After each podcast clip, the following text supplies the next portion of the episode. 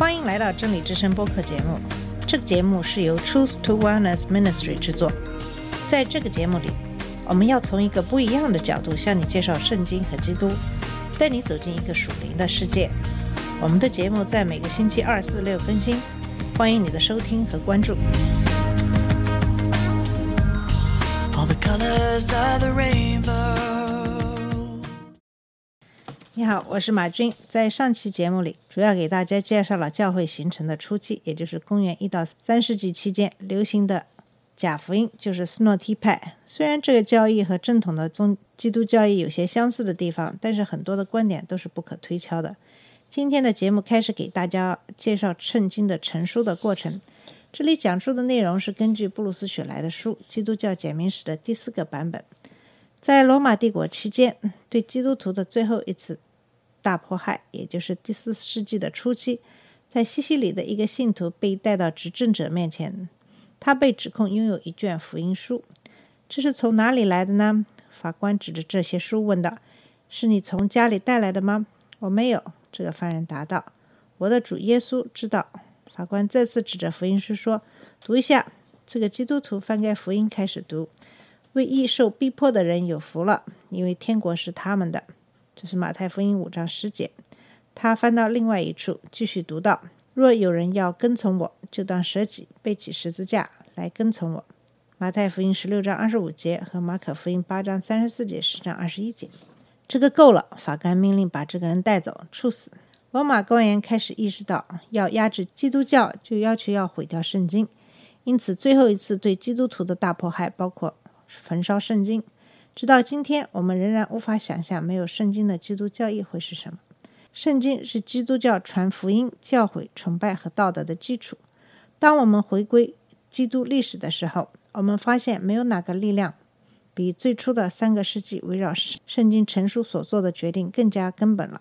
圣经仅仅是对那些面对殉道的基督徒，圣经不仅仅是对那些面对殉道的基督徒是一个鼓励，也是受到异端威胁的教会的至高标准。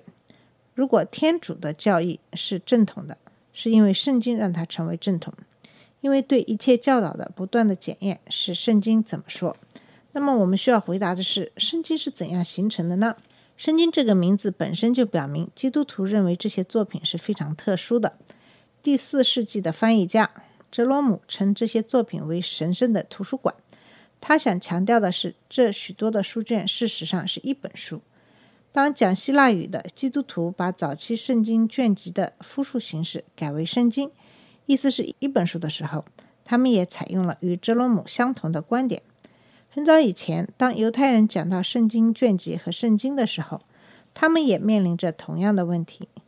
这就解释了有时候 Bible 和 Scripture 这两个词在基督教圈子里是指同一个事物，也就是六十六本基督徒认为是神的道的书卷。今天我们发现圣经卷集按照旧约和新约分成两个部分。在古代，“约”这个词或者是说盟约，用于表达两个方面的人之间特殊的关系的术语。我们现在还偶尔会谈到婚约，就是指将丈夫和妻子连为一体的盟约。在这个词用于圣经的时候，代表人和神之间的特殊的关系。这个约定是由神的恩典创立并维系的关系。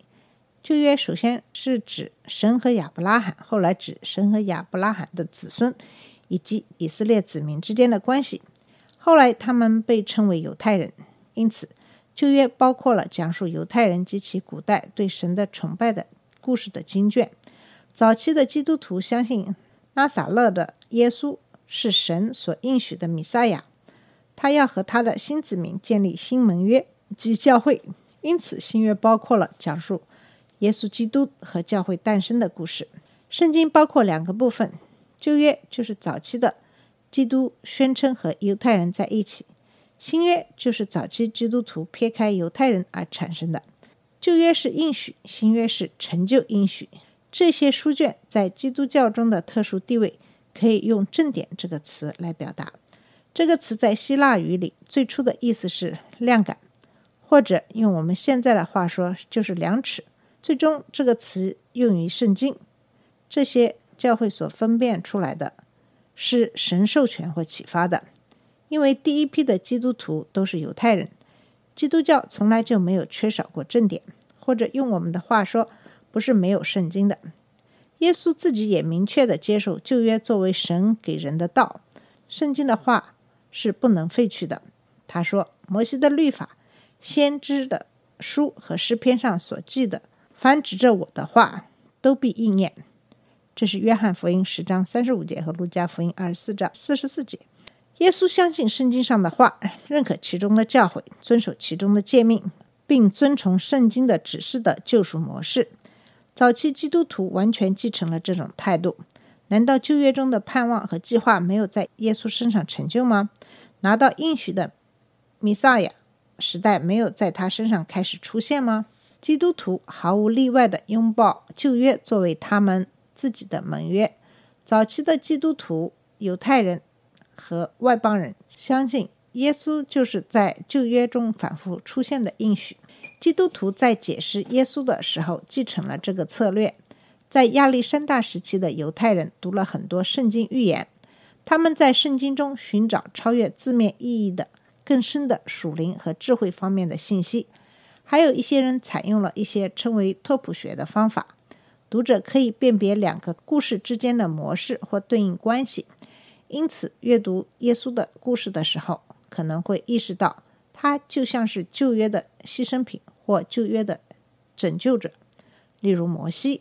到第三世纪的时候，教会已经有了精明的学者，他们可以借用预言来捍卫基督教对旧约的主张。其中最有影响力的是亚历山大。